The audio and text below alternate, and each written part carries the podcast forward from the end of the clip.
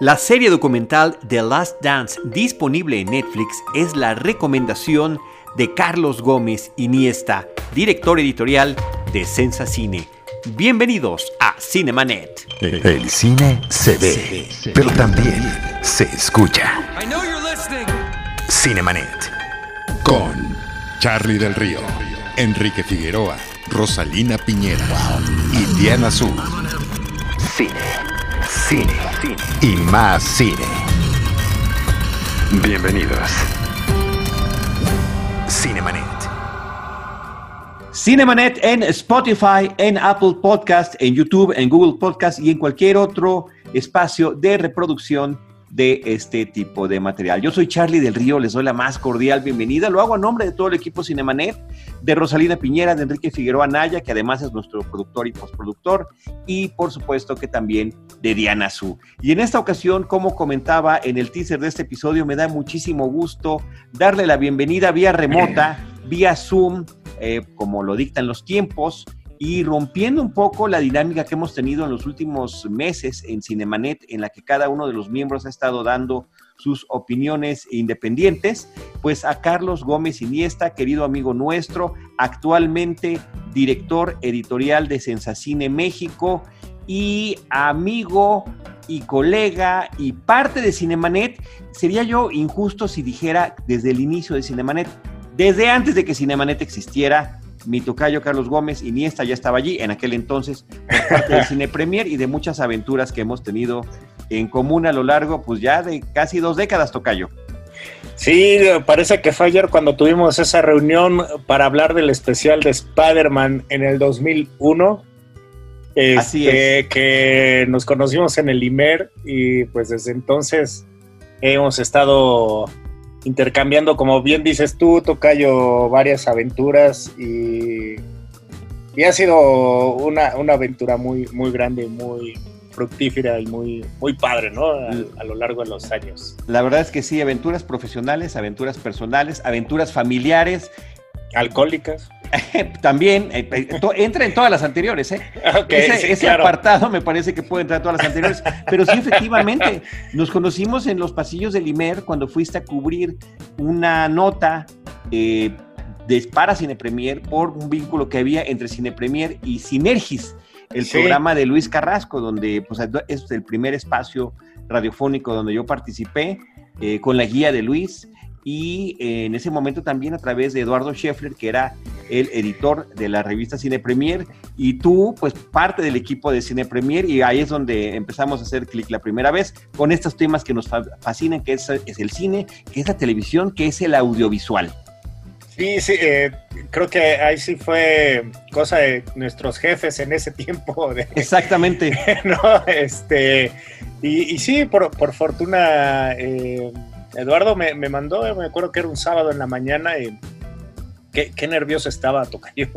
En serio. Sí. eh, Nosotros y- estábamos también nerviosos porque venían los de la revista a cubrir eh, lo que significaba, creo que era un aniversario de Sinergis, lo que estaba por ocurrir en ese momento. Imagínate, imagínate, qué, qué, qué buenos tiempos y, y la verdad es que a mí eso, y te lo he dicho varias veces, pues me, me funcionó para agarrar este, seguridad a la hora de hablar frente a un micrófono, que todavía no lo domino muy bien, pero bueno, ya después de pues, 20 años en esto, pues este, ah, eh, he, he tenido que mejorar al menos un poco, Tocayo.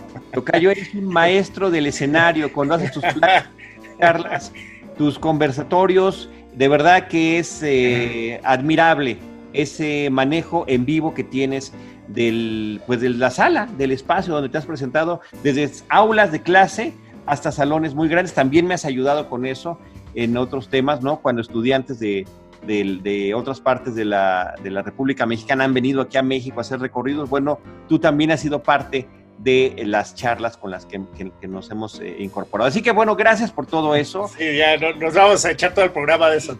Y, y se nos va a acabar el Zoom, que también Sí. tiene, tiene fecha de caducidad y hora de caducidad. Pero sí es importante el antecedente, porque también ya tenía mucho tiempo que no estabas en los micrófonos. El tema de las distancias, tus responsabilidades al- a, cargo de Sensacine, porque te toca abrir Sensacine en México.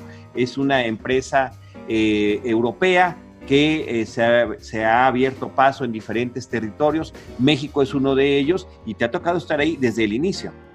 Sí, pues fíjate que hubiéramos empezado antes, pero sucedió el terremoto, fue en septiembre del 2017 cuando, eh, eh, o sea, mi primer día de trabajo era precisamente el día que, tembló, entonces tuvimos que posponerlo por un rato y nuestra primer reunión de Sensacine tuvo que ser en una, en una de las pocas cafeterías que estaban abiertas, eh, porque la oficina estaba cerrada.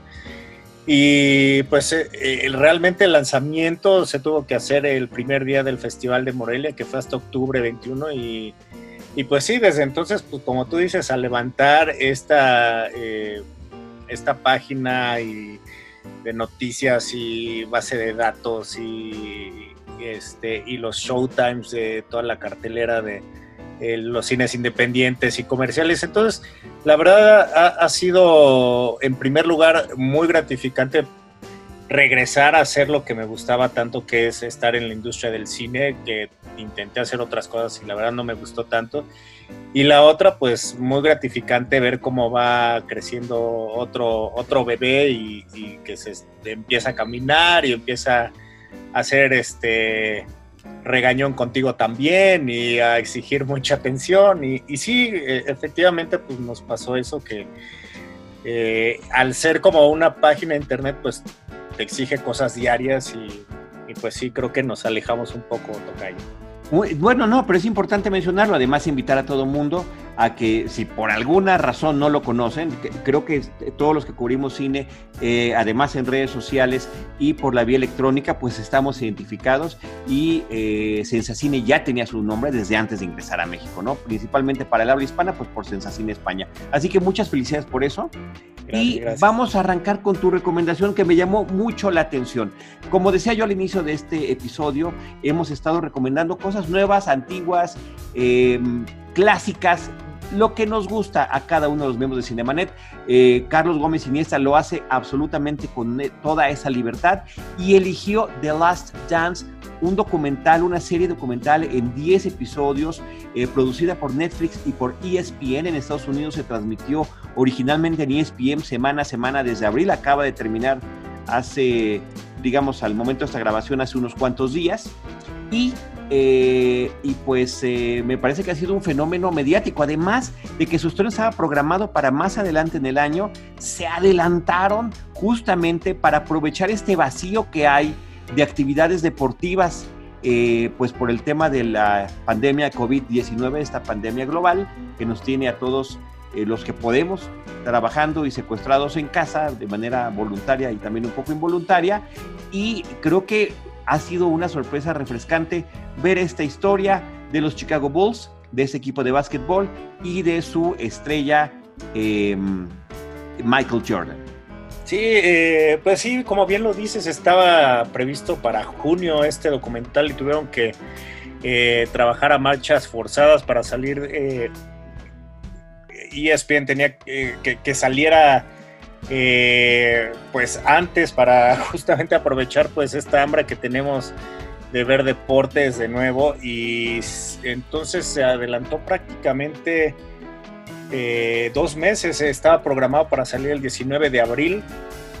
Y, la verdad es que desde que salió, desde que se estrenaron los primeros dos capítulos que se estrenaban eh, en Netflix cada lunes, eh, pues sí, eh, al menos en mi círculo cercano, el, que, el poco que tengo, em, pues contacto ahorita, eh, se separaba el día para, para ver estas dos horas de los primeros dos capítulos y desde entonces ha sido o fue una adicción para, para todos. Eh, eh, es bien importante y bien interesante ver cómo Netflix está tomando la conversación en muchas cosas, ¿no? Obviamente, pues porque estamos metidos en, casa, pero también me llama mucho la atención que sea a través de documentales eh, que esté generando tanto ruido, ¿no? unas semanas antes había estrenado Tiger King, que también es una una cosa súper eh, loquísima. A lo mejor en México no tuve tanto eco, pero en Estados Unidos incluso tuvieron que hacer un capítulo especial después de los capítulos de Tiger King para este, cerrar mucho mejor y, tener como capítulos dentro de, bueno, explicando el fenómeno que había pasado. Y entonces termina eso y eh, empieza The Last Dance, que desde que se estrenó está en el top 10 de, los visionados de Netflix, que es una de las nuevas eh, cosas que tiene la plataforma. Y bueno, para los que no lo han visto, The Last Dance habla de, eh, obviamente habla de Michael Jordan y este, pero eh, creo que se, enfoca un poquito más en el sexto título de los eh, Chicago Bulls, que sucedió hace 22 años. Y a mí lo que me llama mucho la atención es que, bueno, a mí me tocó vivir esa época, me tocó estar en el mundo al mismo tiempo que estaba Michael Jordan en su plenitud y la verdad es que nunca me di cuenta de lo que realmente representaba, como que se me hacía un, un icono, siempre se me hizo un icono. Pero ya analizar su historia de la manera en que lo hace este documental, eh, viendo cuáles fueron eh, las cosas que tuvo que pasar en cuanto a retos físicos, en cuanto a retos eh, raciales, en cuanto a retos deportivos. Creo que es una de las historias más emotivas que vamos a encontrar en el deporte transformado en un documental, Tocayo. Transformado en un documental que es, es poderoso, es impactante. Creo que una de las cosas, yo que no soy fanático de los deportes y que soy un iniciado en todo esto, realmente nunca me han atraído. Eh, propiamente Michael Jordan, pues conocí el nombre y por supuesto la marca de zapatos y demás.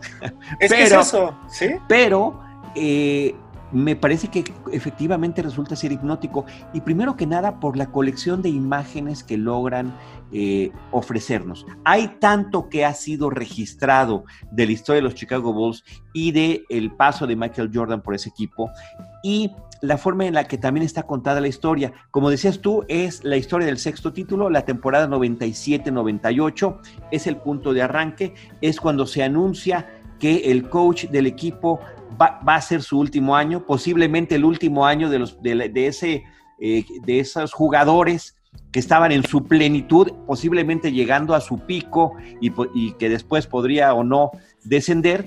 Y eh, en ese momento se hizo una grabación intensa, siguiéndolos durante todo ese año. Un material que no se había utilizado. Se hace este proyecto desde hace algunos años eh, recientes, ya con la autorización de Michael Jordan, que él era el que tenía la voz en si se usaba o no.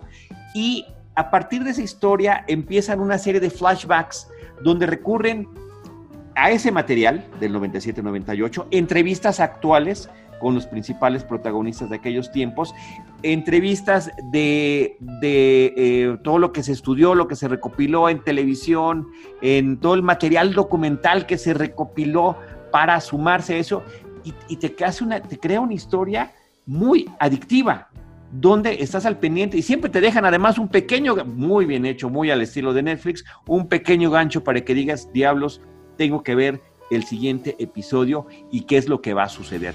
Con situaciones que son emotivas, eh, no nada más por la pasión deportiva, sino hasta también por la cuestión personal. Uno de mis momentos favoritos de, de esta serie, Tocayo, es cuando la mamá de Michael Jordan está leyendo una carta que él envió cuando tenía 20, 21 años y había llegado a la universidad. Y donde le dice, mamá, este, mm, gracias por estar al pendiente, eh, pues me quedan 20 dólares, ojalá que me puedas mandar dinero, mándame estampillas también para que te pueda yo escribir. O sea, nos está hablando de otro universo, tanto en, la situación económica de este jugador que estaba próximo a convertirse en una mega estrella eh, y los contratos archimillonarios que consiguió a lo largo de su trayectoria, pero también esa parte emotiva, familiar, de lucha, de búsqueda, de em, sí tenía un talento natural y un físico que le, que le ayudaba, pero él se empeñaba y a través de lo que él decía, lo que decían sus familiares, sus amigos, sus coaches, sus jugadores, cómo se comprometía con el juego para ir mejorando poco a poco y cómo desde el inicio era reconocido como una enorme promesa en este medio. Sí, eh, yo a, lo que hice es, este, Tocayo, eh, agregaría que también es un documento muy valioso sobre la década de los 90. Eh, creo que es bastante interesante ver desde la calidad del video, el cómo se jugaba en esos tiempos el básquetbol. La, vaya, era, era un, deporte, según lo pinta en el documental, de nuevo yo no, soy, tampoco soy un, disfruto mucho los deportes, pero no, no soy una enciclopedia para nada, este, y, bueno, lo, que planteaste en el documental es que era otro deporte en el sentido de que era más rudo, más físico, no se cuidaban tanto como se cuidan ahora eh, los deportistas. Eh, entonces, digamos que era, eh, por, ese lado, pues estamos hablando de, híjole, casi, casi, ¿qué son, Tocayo? ¿30 años? 30 años ya casi de... de o sea, imagínense cuánto bueno, o pongan ustedes 20, pero son dos décadas que ha cambiado en cuanto a vestimenta, que eso es, a mí se me hace una de las cosas eh, más, más curiosas, ¿no? Porque a mí que me tocó vivir los 90 y veo ahora las cosas que usábamos en ese entonces, digo, por Dios, este, los ¿Qué estábamos pensando? No, sí, exactamente. Em, pero lo que te digo, como, como un documento de, de los 90 es bien interesante. Eh, y, como bien dices, eh, y creo que también es bien bonito ver el, todo el trabajo de edición que se hizo. Eh, es brutal, es, es, un trabajo brutal, Tocayo. Eh, creo que eso es, hay que, hay que rescatarlo mucho, ¿no? Porque, como tú dices, hay entrevistas con los jugadores actualmente, pero al mismo tiempo les dieron un acceso sin precedentes a este último año porque, eh, pues bueno, con el, documental, como se llama The Last Dance, eh, quería decir que era la última vez que jugaba esta dinastía este, de, jugadores, Michael Jordan, Scottie Pippen, Dennis Rodman, Phil Jackson. Eh, y era, era la última vez, entonces valía la pena tener este material. No había salido hasta que lo autorizó Jordan hace algunos años. Y este y entonces de repente tener esa compilación, todo ese material, pero además buscar a los actores de ese momento, buscarlos tanto tiempo después, y luego todo eso meterlo en 10 capítulos de 55 minutos es un trabajo bestial, pero que lo hacen muy bien justamente para que te quedes picado y para echarte un maratón eh, pues prácticamente desde que empiezas el, primer capítulo. Ahora, hay otra cosa que creo que vale la pena rescatar, que sí estamos hablando de eh, quizá el jugador más importante en la historia del básquetbol, pero al mismo tiempo, eh, lo importante de este documental son las lecciones de vida que tienes, ¿no? Eh, el, sacrificio, el esfuerzo, el llevar eh, tu cuerpo al máximo. Es, es, también muy bonita la anécdota que, en la que cuenta que prácticamente todo comenzó por querer llamar la atención de su papá porque su hermano era mejor que él en el básquetbol, ¿no? Y entonces, como él era el menor, le costaba más trabajo conseguir la atención de su padre. Y eso lo hacía, y eso hizo que naciera un eh, espíritu competitivo que lo mantuvo o, lo mantiene hasta hoy en día, ¿no? Entonces, todas esas lecciones para mí eh, se me hacen eh, bastante interesantes y además que humanizan a este a este ídolo, ¿no? Eh, muchas de las motivaciones que tenía eran por coraje, por enojo, por competencia. Y, o sea, y hay de ti si lo retabas en algo porque seguramente ibas a acabar muy mal con él. Lo humaniza, pero también es una idealización y ahí habría que ver, eh, siendo él el que autoriza, siendo él una de las de las compañías productoras, es una de sus compañías, está metida en la película. Él tuvo mano final y, y sí, sí posiblemente se ponga tal vez mucho mejor. O sea, es indiscutible su talento, por supuesto, y su impacto en los medios y su carisma totalmente. Pero siento que al tener tanto control también ayuda a que él mismo forje una versión tal vez idealizada de él. Hay por ahí una parte donde comenta que recién era novato, rookie, se mete a uno de las habitaciones de hotel donde cuando estaban en gira y pues que era ser una era una cosa tremenda de drogas, de alcohol, de mujeres y él dijo, ay no, con permiso yo en eso no me quiero meter y que se fue, ¿no? Eh, posiblemente así sea, pero es también complicado entenderlo cuando está uno metido en esas dinámicas, ¿no? A lo largo de tantos años, una trayectoria de más de 10 años en el equipo eh, y sobre todo esos últimos años cuando estaban teniendo estos seis campeonatos, ¿no? Entonces, bueno, me parece que está eso. Y también, hablando de esas lecciones que tú decías y de esa parte familiar, hay una entrevista antigua con su papá que decía, y un, tanto polémica la respuesta del señor, porque creo que atenta contra muchas de las cosas que se, que se tratan de, de, de mostrar hoy en día, que le decía a sus hijos, tú no, a que no puedes hacer esto, a que no lo vas a lograr. Dile, tú dile a uno de tus hijos que no lo va a lograr para que se esfuerce y lo haga, ¿no? En lugar de alentarlo positivamente, era, una, era alentarlo con, con, una intención negativa para ver si así reaccionaba y en tu caso pues parece que efectivamente funcionó, ¿no? Pero sí hay este asunto del talento natural y de em, pues eh, educarlo. Y la otra parte también interesantísima que, sea, que me parece tocado es que antes de ingresar como basquetbolista profesional en esa primera etapa de su trayectoria que queda becado a una universidad y después tiene que decidir entre si sigue en la universidad o si se vuelve basquetbolista profesional, se decide por el básquetbol. Está este asunto del draft que me pareció, yo nunca lo había visto, me pareció súper intenso. Y después se va a las Olimpiadas del 84 en Los Ángeles y logra ser eh, ganador de medalla de oro en las Olimpiadas por básquetbol antes de que iniciara su carrera profesional como basquetbolista.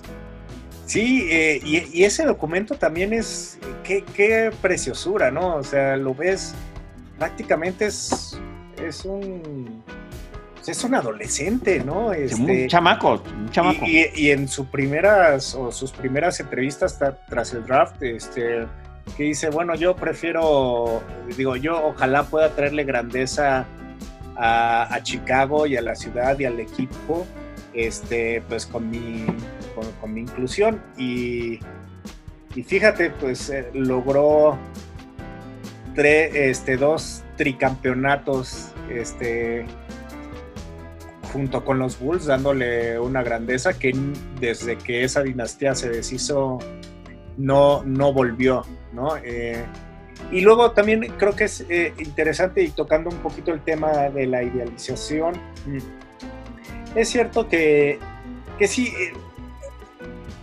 sí, vaya, no, no iba a haber escándalos muy grandes en el documental, obviamente, pero creo que vale la pena mantenerse en, el, en lo deportivo, ¿no? Y en lo que por ejemplo, lo, cuestionaban al, director que por qué no había hablado de su divorcio y, de los problemas que había tenido con su ex esposa y así.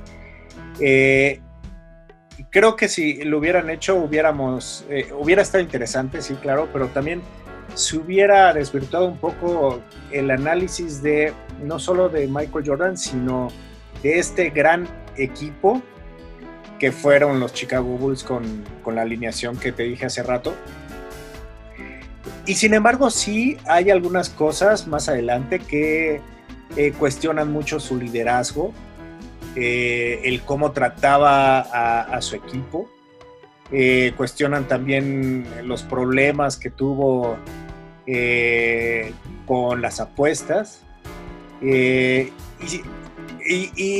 al menos al final, pues sí, queda un balance, quizá obviamente no, no, no tan de blanco y negro, pero eh, creo que era importante también eh, sacar ese lado oscuro que, eh, que además te lo pintan muy bien porque fueron cosas que influenciaron su, su calidad del juego, ¿no? Incluso también en los primeros capítulos, su relación con el con el director eh, general de los Bulls, ¿no? Este, que, hijo, cómo, cómo lo molestaba, que, también es, es, bastante interesante, aunque también, y creo que le falta eso un poco al documental, es decir que pues fue gracias a él que se formó este gran equipo, ¿no? Entonces, aun cuando lo pintan como villano, pues también gracias a él fue que, que este equipo logró pues pasar a la inmortalidad. ¿no? Aunque a mí me parece que sí, efectivamente queda como villano este, este funcionario del equipo, el, como el gerente general, pero este, sí, se, sí se le da también ese mérito y ese reconocimiento de lo que hace. Por esa parte, fíjate que la película o el documental, esta serie, me recordó mucho una cinta de uno de nuestros directores queridos, que es eh, Oliver Stone, que es Un Domingo Cualquiera, eh, donde a través de la ficción retrata todos los aspectos involucrados en un equipo profesional. No son solamente los atletas, no es solamente el coach, está también eh, los entrenadores físicos, los médicos, la gente de apoyo, el dueño, los medios, y me parece que en estas en estas 10 horas que nos ofrecen, casi 10 horas que nos ofrecen en The Last Dance, estamos viendo también todos esos aspectos. Y sobre lo que decías de no haber tocado ciertas cosas personales, el documental no se llama La historia de Michael Jordan, se llama The Last Dance. The Last Dance es este último año donde se están haciendo una serie de flashbacks, no solamente de Jordan, sino también del resto de los, de los otros eh, em, participantes del equipo. A mí me llama muchísimo la atención eh, la historia de, uno de ellos, de Scottie Pippen, que eh, cómo fue su gran aliado en la cancha y cómo por las decisiones eh, que tomó de joven, recién, recién ingresó al equipo, no tuvo las, las mismas posibilidades de renegociar sus contratos porque había hecho un movimiento que en su momento parecía que era el mejor para él, porque venía de una, de una familia muy numerosa, con problemas económicos, con dos de sus miembros en silla de ruedas, su papá, su hermano, y él dijo, yo mejor garantizo lo que puedo en este momento aunque después no sea mejor, y resulta que se convierte en uno de los, eh, no solo en uno de los mejores eh, jugadores del, equipo de los Bulls, sino de toda la, NBA, y nunca pudo tener el reconocimiento económico que merecía. Eh, justamente cuando acaba de ver ese capítulo, Tocayo, me metí a, un en vivo de Instagram y estaba este Jamie Foxx hablando con pues, varios, eh, varios otros actores comentando sobre, sobre ese capítulo y es lo que te decía que, justo encendió el debate en varios lados y me encantó que él decía que era totalmente injusto lo que le habían hecho a Scottie Pippen, ¿no? Este, eh, y, tal vez sí, o sea, eh, era alguien esencial en el equipo y decidieron pues que no, no podían pagarle más. Ahora, sí, lo, business son business y, es, o sea, no sé, tal vez estando del lado de los de corbata, pues así se tiene que respetar un contrato, pero, pero es muy interesante ver cómo maltrataron, entre comillas, a Scottie Pippen y cómo eso tuvo también impacto en la, en la cancha, ¿no? Ahora, eh, eh, es. es, es, es, una pena que Jerry Krause, que es el, director deportivo, este señor, eh, que, que, incluso, bueno, más adelante pareciera que lo retratan en Space Jam muy acertadamente como uno de los este, alienígenas este, gordos y, y feos, ¿no? Este, Eh, pero lamentablemente él, él murió en, en, marzo de 2017, entonces no tenemos como la actualización o sería muy interesante haber tenido como el punto de vista de él eh, para ver realmente eh, con el paso del tiempo cómo veía todos estos movimientos, ¿no? Dicen que, estaba escribiendo un libro y que su familia lo está tratando de terminar para publicarlo. Eh, va a ser interesante ver esa, esa reacción porque sí hay mucha gente que no está contento con el documental al verse retratados de esa forma, ¿no? Sí, no, eh, sí muchos, muchos se molestaron, pero yo creo que si, estuviera vivo sí lo hubieran entrevistado porque entrevistaron a todos y estos puntos divergentes desde el punto de vista de Scotty que dice, chin, yo no pude hacer otra cosa y no lo negocié bien, hasta el dueño del equipo que dijo, yo le di la oportunidad y él decidió eso y como dijiste hace rato, Tocayo, negocios son negocios, ¿no? Ahí estaba esa, pues esa Entonces, creo que en ese sentido sí es muy integral este, este material y por eso me gusta mucho. Y quisiera sumar, Tocayo, antes de que nos, de que nos despidamos, un elemento también eh, que se suma a la manufactura de este material audiovisual, eh, además de todo lo que hemos dicho, eh, los flashbacks, el material de archivo y demás, la música que eligen para cada uno de los episodios. Por ejemplo, The Last Dance arranca con una canción de David Bowie que es Let's Dance, ¿no? Como vamos a empezar este baile de Bowie, un mega clásico, y ese primer episodio acaba con Sirius, una em, canción instrumental de, de, Alan Parsons Project. Alan Parsons es uno de mis grupos em, emblemáticos de la década de los años 80 y Eye in the Sky, que es la canción Sirius es como la introducción de Eye in the Sky. De hecho, están eh, en el disco están de manera continua simplemente al final de Sirius sigue el bajo y empieza ahí que es, maravilloso. Yo no sabía que Sirius era el tema de los Chicago Bulls. Eh, que, fue como con el que los fueron identificando después a lo largo del tiempo, pero está Beastie Boys, está LL Cool J, está Stereo con esta rola magnífica que es Connected, y me parece que eso, esa adrenalina que estamos viendo eh, de las presiones que tienen en cada juego, si van al playoff, si no, si logran pasar y que le suman esta música, me parece que queda formidable, además como retrato de época. Sí, estoy de acuerdo. Eh, eh, el, soundtrack, la verdad, es, es maravilloso y, y ahí sí, de varias décadas, este, Prince, Beastie Boys.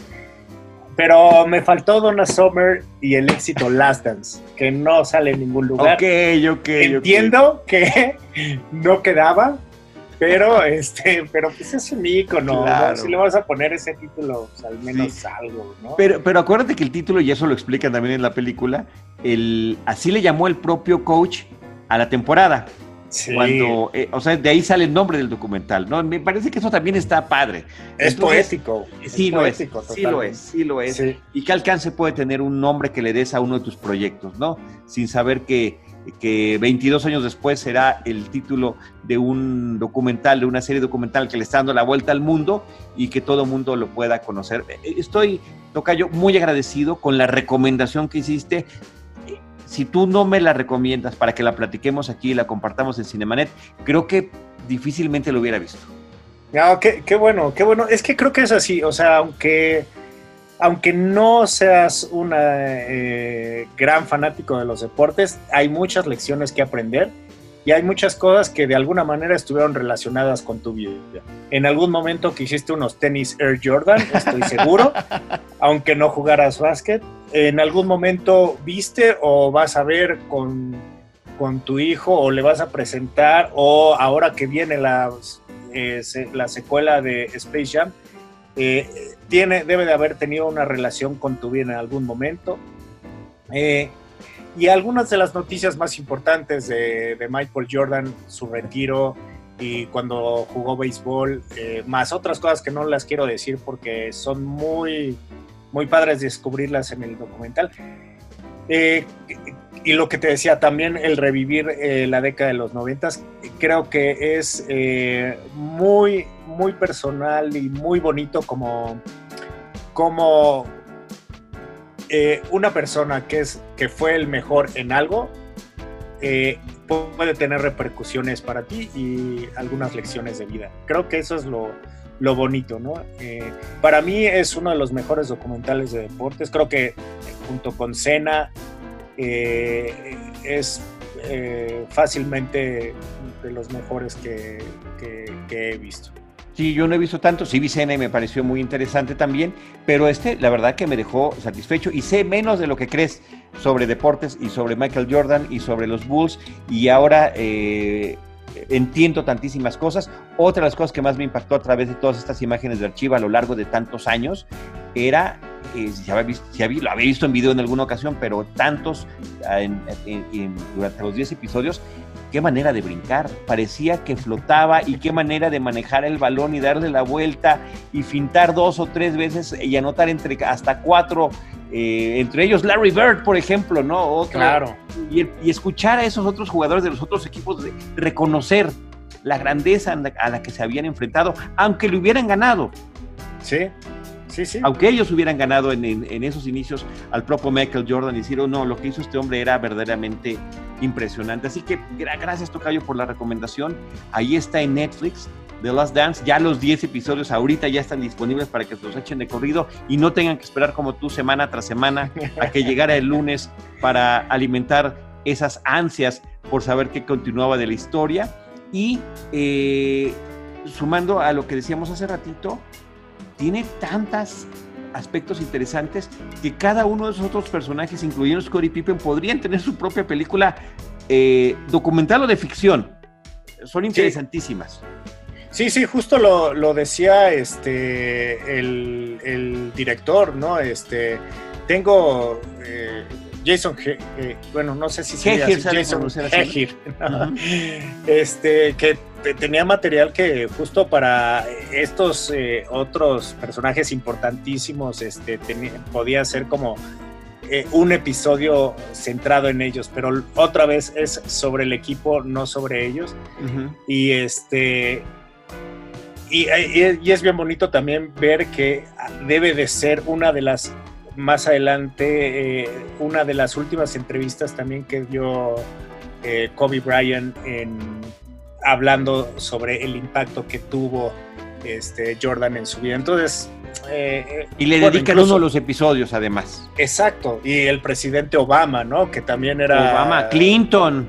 Clinton, claro, claro, claro. Entonces, todo eso... y los escándalos de Rodman también es, es, es una parte también eh, esencial, ¿no? Este, del, documental. Creo que, te digo, creo que hay muchas lecciones que, mm. aprender de, de, los mejores del mundo, ¿no? Muchas lecciones, muchas sorpresas 10 capítulos extraordinariamente disfrutables. Este Jason Hager, si efectivamente así se, pronuncia, yo pensaría que sí. Director de muchos otros documentales de ESPN, de luchas, de André el Gigante, eh, un hombre metido, sí, es la película anterior que tiene, este, metido en el, en el tema y me parece bueno que lo saca a flote de una manera genial, sobre todo por esa rescate eh, eh, audiovisual de estos archivos del presente, del pasado y del pasado más remoto. Sensacional. Quedé completamente satisfecho con esta recomendación, Tocayo. Muchas gracias. Y antes de que nos despidamos, te ruego que invites al público de Cinemanet a que eh, conozcan los detalles de redes, proyectos de Sensacine, por favor.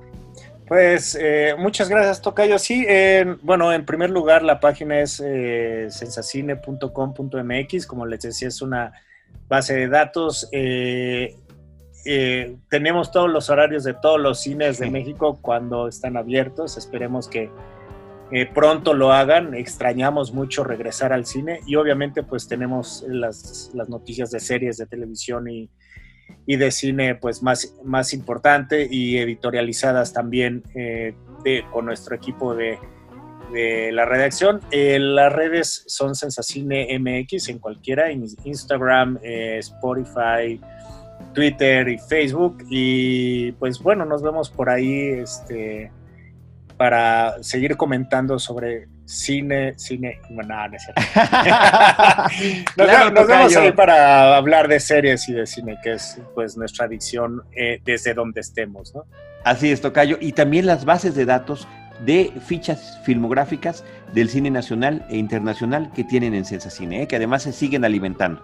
Sí, justo eh, una de las misiones principales es que queremos hacer una base de datos eh, muy profesional del cine mexicano y latinoamericano, pero hemos descubierto que luego cuesta trabajo tener los datos correctos de los actores y de los directores y es una chamba que nos ha costado sangre, sudor y lágrimas y peleas y todo, pero ha valido la pena que, que cada director y cada actor tenga una presencia digital como se la merece.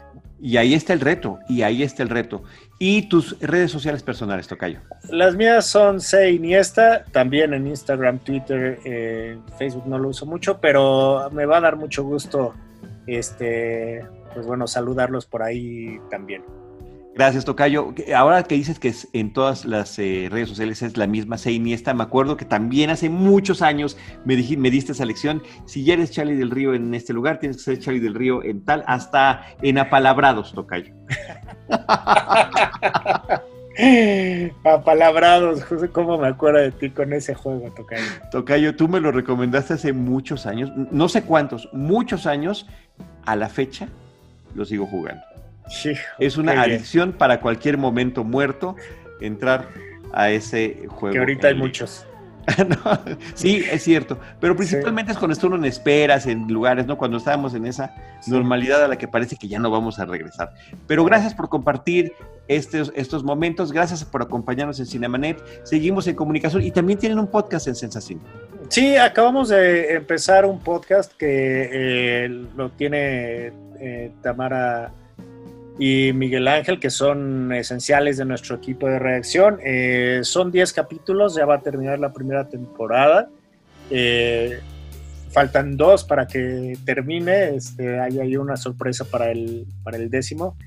Y, y, sí, justamente tenemos varias sorpresas como del podcast, pero también varias cosas en video que son proyectos que teníamos a largo plazo, pero gracias a la pandemia pues hemos adelantado y creo que van a va a resultar muy bien.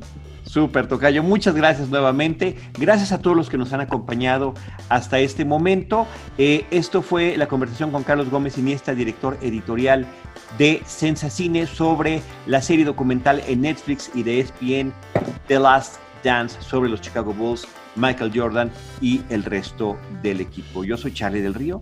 Les eh, recuerdo rápidamente las redes sociales de Cinemanet, arroba Cinemanet en Twitter, facebook.com diagonal Cinemanet, Cinemanet1 en Instagram y Cinemanet1 en YouTube. En cualquiera de esos espacios, nosotros les estaremos esperando con cine, cine y más cine. Esto fue Cinemanet. Con Charlie del Río, Enrique Figueroa, Rosalina Piñera y Diana Su. El cine se ve, pero también se escucha.